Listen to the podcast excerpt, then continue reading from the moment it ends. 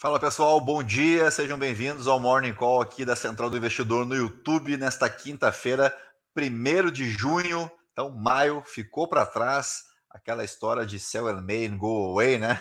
Venda e, e, vai embora, não se confirmou mais uma vez, inclusive o histórico uh, do Ibovespa de, no mês de maio ele é bem mais positivo do que negativo. Então, aqui no Brasil, essa história nunca funcionou lá muito bem. Bom dia para o Gustavo Gomes, bom dia para o Japa, que nos acompanha aí ao vivo aqui no YouTube. Uh, deixamos o mês de maio para trás, mas foi um mês bastante interessante, né? Um mês de arcabouço fiscal, mês que teve a votação do teto da dívida dos Estados Unidos, que agora vai para o Senado americano pouquinho antes aí do fim do prazo, que é 5 de junho, né, que está chegando aí já, uh, para evitar um calote histórico dos Estados Unidos. Tivemos destaque para a inflação aqui no Brasil, que confirma a sua tendência de queda a cada leitura, né? Uh, e nos Estados Unidos, uma inflação mais persistente e um mercado de trabalho também mais resiliente do que no cenário local. Uh, e a grande dúvida no cenário uh, norte-americano é em relação aos juros, né? Se há espaço para mais um aumento de 25 pontos base, ou se está na hora de dar uma segurada né, no, nos juros e avaliar como é que o, especialmente como é que a inflação se comporta a partir de então. Uh, hoje é um dia muito especial, é um marco para a gente aqui na Central e para todos os assessores de investimentos do Brasil, porque a partir de hoje, 1 de junho, passa a valer aí a nova normativa da CVM, tá? A, as resoluções 178 e 179. Uh, ah, e por que, que isso é importante para a gente, especialmente para mim, que sou assessor de investimentos e que sou produtor de conteúdo? Porque até ontem nós tínhamos uma, uma normativa muito estranha, né? E eu sou um cara que gosta de seguir muito as regras, né? Porque o errado é o errado, mesmo que todo mundo esteja fazendo, e o certo é o certo, mesmo que ninguém esteja fazendo, né? E eu queria explicar para vocês que até ontem eu não podia, por exemplo, dar nenhum tipo de recomendação de investimento para vocês. Então, por isso que muitas vezes, o no... muitas vezes não, né? Sempre o nosso morning call girava muito mais em torno de notícias do que de investimentos em si, né? Do que uh, o que fazer com a tua carteira de investimentos. Isso foi corrigido pela CVM, então a partir de hoje, o assessor de investimentos pode fazer publicamente aquilo que ele acaba fazendo no dia a dia com os seus clientes, né? Porque pela norma antiga, o assessor de investimentos, ele era o cara que ficava pesquisando produtos financeiros, ativos financeiros no mercado e, e colocando isso como uma espécie de cardápio para os seus clientes, mas ele não poderia recomendar ou dar a sua opinião diretamente, né, porque isso feria o código de ética da nossa profissão. A gente sabe que a maioria das pessoas não respeitava isso, né, que davam call e davam uh, orientações de investimentos na internet, mas como eu disse, né, a gente gosta aqui de ser sempre muito correto. Então, a partir de hoje, nós podemos falar e devemos falar sobre o que fazer com seus investimentos. Então, é um grande dia para mim especialmente, tá? Eu queria compartilhar a minha alegria com vocês. Bom dia para o Nestor Neto e vamos lá, né? Vamos. Eu estou saindo aqui da tela, né? Deixa eu compartilhar a minha tela com vocês para a gente pegar um resumo aqui feito no, na Infomoney, uh, que mostra o Ibovespa com ganhos acumulados no mês de maio, ganhos de 3 0,74% nesse período de maio, então, englobando o mês de maio. Uh, aqui eles brincam, né, contrariando a tese do sell May and go away. Uma hora eu explico para vocês direitinho a origem dessa expressão, tá? Se não me falha a memória, uh, é, é, da Inglaterra. Essa, a origem dessa, dessa expressão aqui eram caçadores lá e tal que tiravam uh, o mês de maio para fazer outras atividades, tá? Mas eu uma hora eu trago direitinho a, a história para vocês. Bom dia para o Emerson Thiago, seja bem-vindo, Emerson. Uh, destaques aqui do mês de maio, uh, o grande destaque do mês, né, dentro da, da Bolsa Brasileira, a Edux, né, que subiu 73%, e a Azul, que avançou 54%. Uh, ah, percebam que nessa lista aqui das maiores altas, nós temos duas empresas ligadas à educação, mas empresas que se beneficiam de um cenário de taxa de juros mais baixas, né? Então acho que isso pode indicar já um certo posicionamento aí em papéis que podem se beneficiar uh, de um possível corte na Selic. Eu ainda continuo achando que isso fica mais lá para agosto, setembro, tá? Uh, não, não vejo muitas possibilidades uh, para a próxima reunião, e já acontece agora, dia 20, né? Então estamos aí há 19 dias de reunião aqui uh, do Copom. E lembrando que nesse, nesse mês de junho não teremos a famosa super quarta lá nos Estados Unidos. Uh, o encontro do Federal Reserve para definição de taxa vai ocorrer no dia 14, uma semana antes. Então eu estou mais curioso pelo comunicado dessa reunião do falando de Copom agora, né?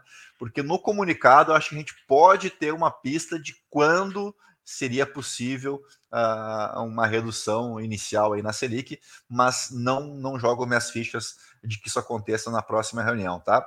Uh, e assim como tivemos então destaques uh, nessas empresas que em tese responderiam melhor a um cenário de juros mais baixo, a gente também entende aqui de forma muito clara, né, que a queda nas commodities nesse mês de maio também vitimou empresas como a Vale, por exemplo, né, que eu sei que tem muitas pessoas aqui uh, compradas em Vale, uh, uma perda de quase 12% no mês de maio, mas também uh, empresas ligadas à, à, parte de alimentos, né, porque a inflação de alimentos mostra uma desaceleração mais forte do que, outros, do que outras categorias que integram o IPCA, por exemplo, e a gente tem aqui entre as maiores baixas Carrefour e o Grupo Açaí, né, que são destaques negativos aqui do mês de maio. Fica a sugestão para vocês acompanhar aqui no site da Infomoney, oito ações sobem ao menos 40% e só quatro papéis caem mais de 10%, as maiores altas e baixas do Ibovespa em maio.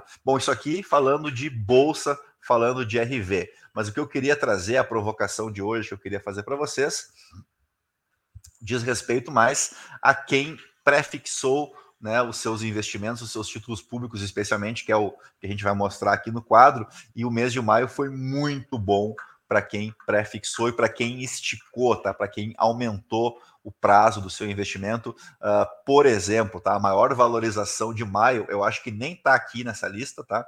O papel que é um, um um tesouro renda mais, né, que tem parte pré-fixada e parte pós-fixada, uh, para 2065 ele rendeu 4,43% só em maio. Olha que beleza. Depois a gente já vai falar sobre essa dinâmica dos juros futuros, tá? Mas eu queria seguir mostrando o quadro para vocês. O Tesouro 2033, por exemplo, se valorizou 4,35% em maio e no ano esse papel já está pagando 11 0,85%. Tá? Uh, então, num, num, momento onde a gente uh, tem um risco embutido, um, um, risco, um ruído político muito forte aqui no Brasil, né? A gente já vai trazer destaques de ontem à noite, da aprovação ali, quase que nos 48 do segundo tempo da medida provisória dos, da, da, dos ministérios, né, da, da, da, da, configuração dos ministérios que saíram de 23 para de 25 para 37 ou algo que o valha, né, muito mais ministérios agora e eles foram criados através de uma medida provisória aqui no país que vencia, aliás, que vence hoje meia-noite. Então o, o, Arthur Lira, que é uma, uma velha raposa da política, né, ele deixou para o último dia porque se o Congresso não aprovasse essa MP caducaria ontem e nós teríamos uma ampla reforma ministerial, né, com cinco meses de governo. Então, voltaria a configuração do governo anterior, como, por exemplo, o Ministério da Economia teria de voltar, né, e a Simone Tebet, por exemplo, a, a ministra do, do, Planejamento, ficaria sem um cargo de ministra, né, precisaria ser transformada numa secretária, por exemplo, uma secretária de, de Economia, de Assuntos Econômicos. Então, teria uma, uma mudança muito grande na composição ministerial, né, na, na, máquina pública ali do Executivo. Uh, isso foi garantido, a gente sabe, né, com a liberação de mais dinheiro, né, mais emendas parlamentares, mais de um bilhão de reais foram destinados só nessa brincadeira mas a gente já chega lá. O que eu queria comentar com vocês é: a gente teve troca de governo, isso não é segredo, e se tem, e se tinha, mas continua ainda um receio muito grande, mas inicialmente se, se tinha um temor ali de um descontrole fiscal. E aí, quem, quem apostou, quem enxergou Brasil para frente, né? Brasil uh, crescendo apesar do governo, uh, se deu bem. Tá? Por quê?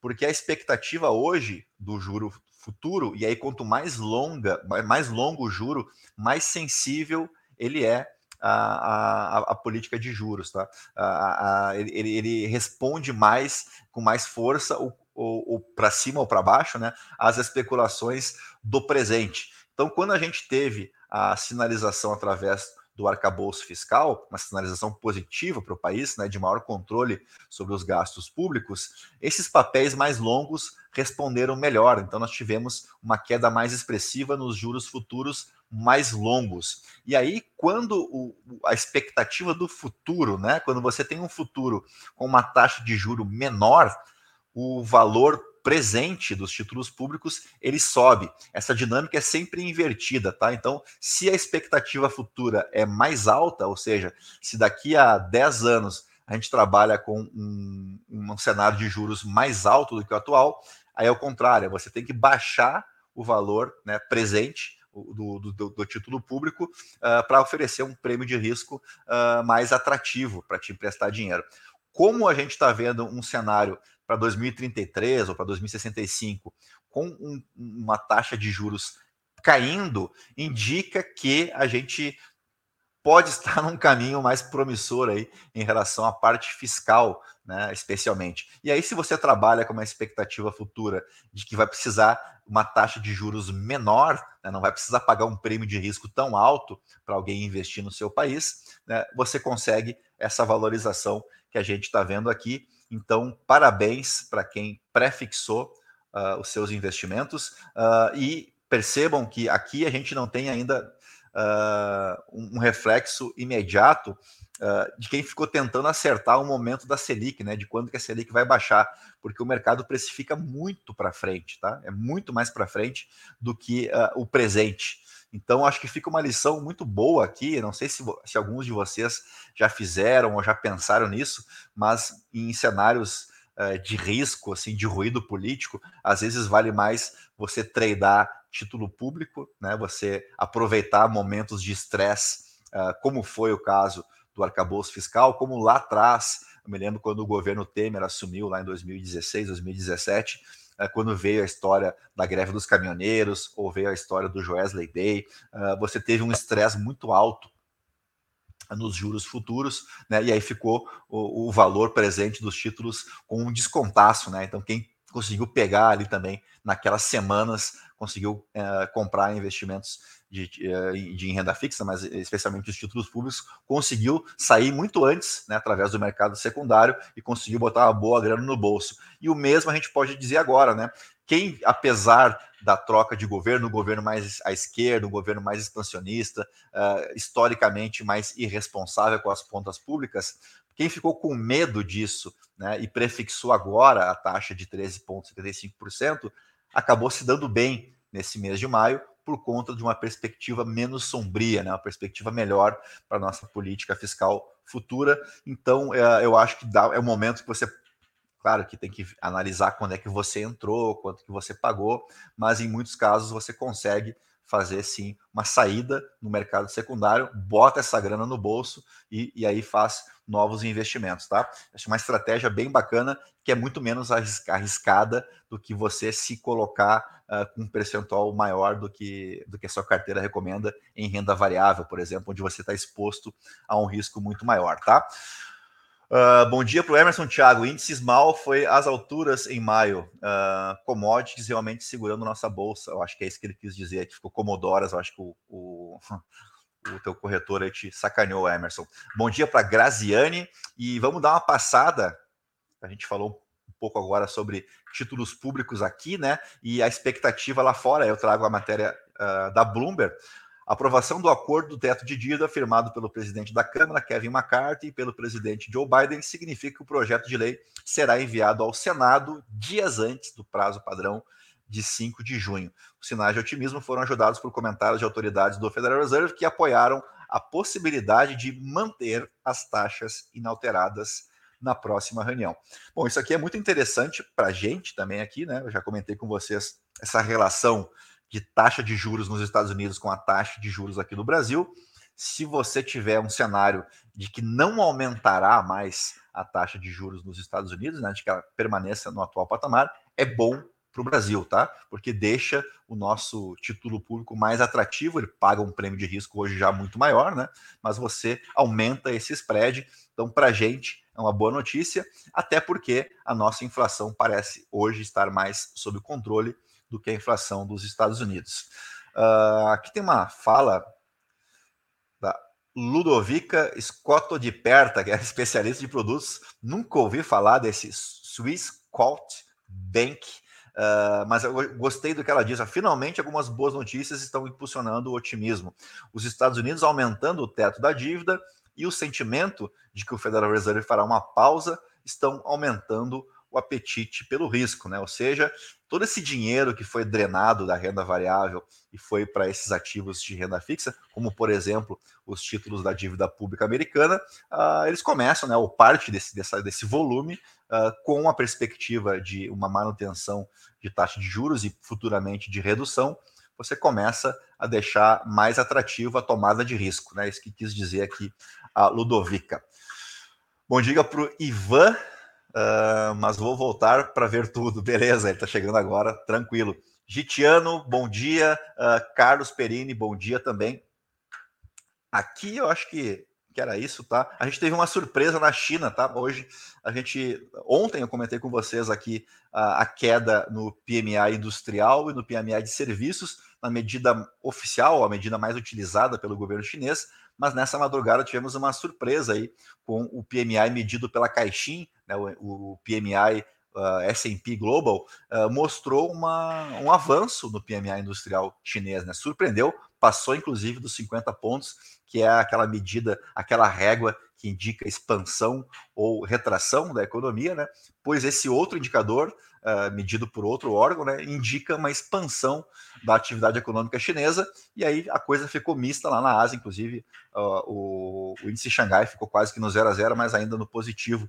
Uh, surpreendeu, né, porque a gente vem trabalhando, com, vinha trabalhando ao, até então com dados que iam na direção contrária. Então, alguém está mentindo nessa história ou alguém não fez o dever de casa corretamente, né? Porque são dados bem distintos sobre o mesmo segmento. Aí vamos dar uma passada no que aconteceu ontem de noite aqui no nosso House of Cards Tupiniquim. Como eu falei para vocês, estava em, em, análise a medida provisória chamada para evitar o fim do mundo. Né? O que, que era o fim do mundo? Era a questão da medida provisória dos ministérios, né? da estrutura governamental dos ministérios, que foi amplamente alterada uh, do governo passado para esse governo. Aqui tem uma matéria uh, do Estadão, eu acho que eu tinha destacado alguma coisa aqui, ó, uh, que é a pressão que o Arthur Lira uh, acabou fazendo, né? Deixou para deixou esse, essa para pautar essa medida provisória. Mais uma vez eu, eu, relembro vocês que ela expira hoje à meia-noite. Então o Arthur Lira deixou para pautar isso no apagar das luzes, uma forma de pressionar o parlamento, porque se diz em Brasília que o governo ainda não colocou cargos suficientes para o chamado centrão, né? Então, viu o, o, Padilha, o ministro Padilha, ontem das relações institucionais, admitindo que cerca de 70% dos cargos de terceiro escalão foram nomeados, né? E ainda tinha uma verba ali que o STF mandou tirar do orçamento secreto e devolver para o executivo distribuir em emendas parlamentares, uh, os, o, o, parlamento bateu o pé e fez valer a sua força e mais 1,7 bilhão de reais foram destinados. Então você pode colocar que o custo desse novo arranjo ministerial do governo Lula custou aí pelo menos 1,7 bi aos cofres públicos. Uh, é um dinheiro que é competência do executivo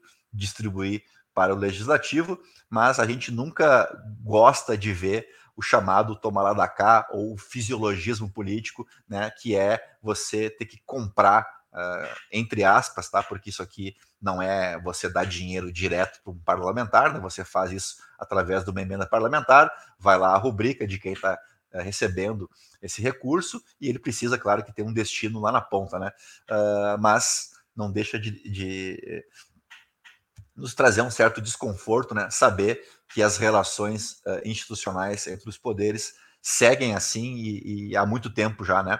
Uh, e que no passado foi pior ainda.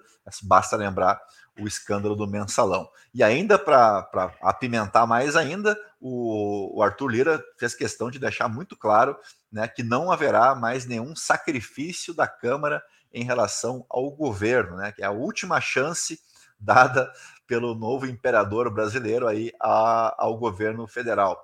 É importante que se diga, que se deixe claro que o governo daqui para frente vai ter que andar com as suas pernas. Não haverá mais nenhum tipo de sacrifício. Será que é um sacrifício votar uma medida provisória? Uh, bom, também não foi de graça, né? Quem mandou, uh, quem a, a, partiu do executivo essa remodelagem dos ministérios e partiu do executivo a ideia de fazer isso através de medida provisória, sem passar pelo parlamento. Também é verdade, né? A gente tem que colocar e deixar isso de maneira bem clara, né? Que né, isso aqui não caiu de paraquedas lá na gaveta do Arthur Lira. Quem uh, optou por fazer, por criar novos ministérios, né? Por criar novas pastas, foi o executivo. A questão só aqui é de como isso foi conduzido. Agora a batata vai sendo jogada para o Senado, onde as coisas, em tese, são mais favoráveis, mais tranquilas ao governo. Basta lembrar que o candidato que o governo apoiou à presidência do Senado, o Rodrigo Pacheco, foi o vencedor da eleição, né? terá mais dois anos de mandato como presidente do Senado. Lá eu acho que a gente vai ter uma vida mais tranquila aí para aprovar essa medida provisória e aí ela passa a valer em definitivo e está liberado os 37 ministérios do seu Luiz Inácio Lula da Silva. Tá bom? Passamos já dos 20 minutos, então deixa eu voltar aqui para vocês.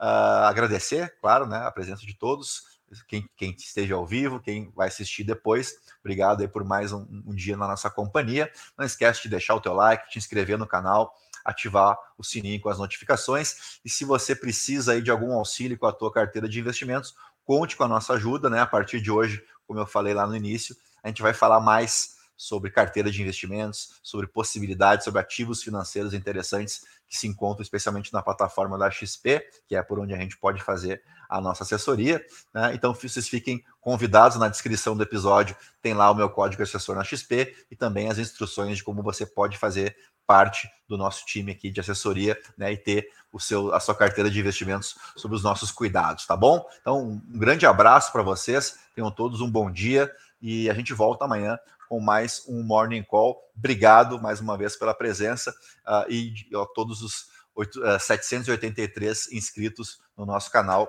Vai aí o meu grande abraço, tá bom? Bom dia, boa quinta-feira e até amanhã. Tchau, tchau.